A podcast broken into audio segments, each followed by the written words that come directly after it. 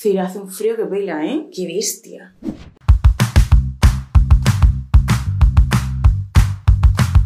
Hola a todos y todas, como ya sabéis, mi nombre es Lucía y soy profesora de español. En este vídeo vamos a explicar un montón de expresiones coloquiales y vulgares para decir que hace frío en español. O más que frío, que hace mucho frío. Y la primera, sé que existen muchísimos idiomas, como por ejemplo en chino, que es el idioma que yo estoy aprendiendo en este momento. Es hace un frío de muerte. Hace tanto frío que podrías morirte. Y la expresión es hace un frío de muerte o la variante hace un frío que te mueres. Otra expresión que me encanta para decir que hace frío es hace un frío que pela y además la usamos muchísimo. Y sobre el origen, pues podemos pensar que la piel cuando hace frío se pela, ¿no? Es como si se rompiera, se pela, se levanta. Pero resulta, según algunos artículos fiables que hay en Internet que el origen no es ese, sino que a mediados del siglo XX unos escaladores en el Himalaya sufrieron una gran ola de frío y no podían comerse los alimentos que habían llevado. Solo pudieron comerse unas almendras.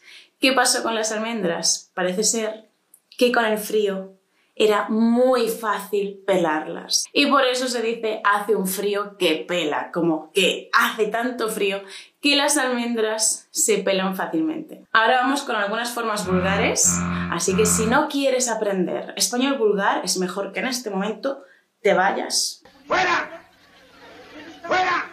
A ver otro vídeo pero otro vídeo de RQL, ¿eh? no te vayas muy lejos. Estas formas vulgares efectivamente son vulgares, no son lo más educado que puedes decir a lo largo del día, pero es que las usamos muchísimo, usamos muchísimo estas expresiones.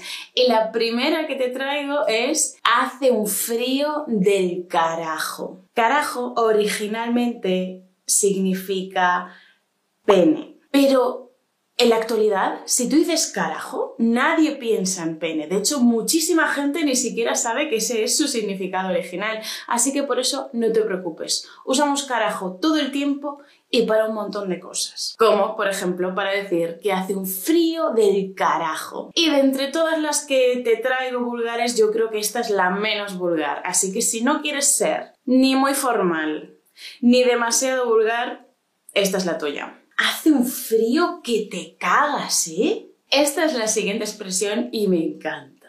No sé si existe en tu idioma, me encantaría que me lo dijeras, que me lo dijeras en los comentarios. Hace tanto frío que tu cuerpo podría no funcionar muy bien y hacer que, que todo se fuera para afuera. Hace un frío que te cagas. ¿Cómo lo sabías? hace un frío de la hostia. La palabra hostia es vulgar, es una palabrota. Sí, está relacionada con la iglesia, ya sabes, este trocito de pan sagrado según la cristiandad. Eh, se llama hostia, pero lo usamos muchísimo como una palabra vulgar diaria. ¡Hostia, qué frío! ¡Hostia! ¡Qué calor! ¡Hostia, qué susto! ¡Hostia, qué bien! ¡Hostia, qué mal! Para todo. Entre todos estos usos tenemos hace un frío de la hostia. Igualmente, cuando haga calor podremos decir hace un calor de la hostia. ¿eh? Hay otra palabra que usamos muchísimo en español y que se refiere a los testículos, a los órganos reproductores masculinos, a una parte de ellos. Sí, igual que hostia lo usamos muchísimo. A ver si sabes qué palabra es, porque tiene muchos sinónimos, también vulgares, y es cojones. Para todo. Cojones, qué frío hace. Cojones, qué caro está esto. Cojones, qué bien. Menudo viaje que habéis hecho. Lo usamos para todo. Y entre todos estos usos también podemos decir hace un frío de cojones. O hace un calor de cojones. Cira, qué jersey más bonito, ¿eh? Si es que hace un frío del carajo. Por eso Cira tiene que estar abrigadita, ¿verdad que sí?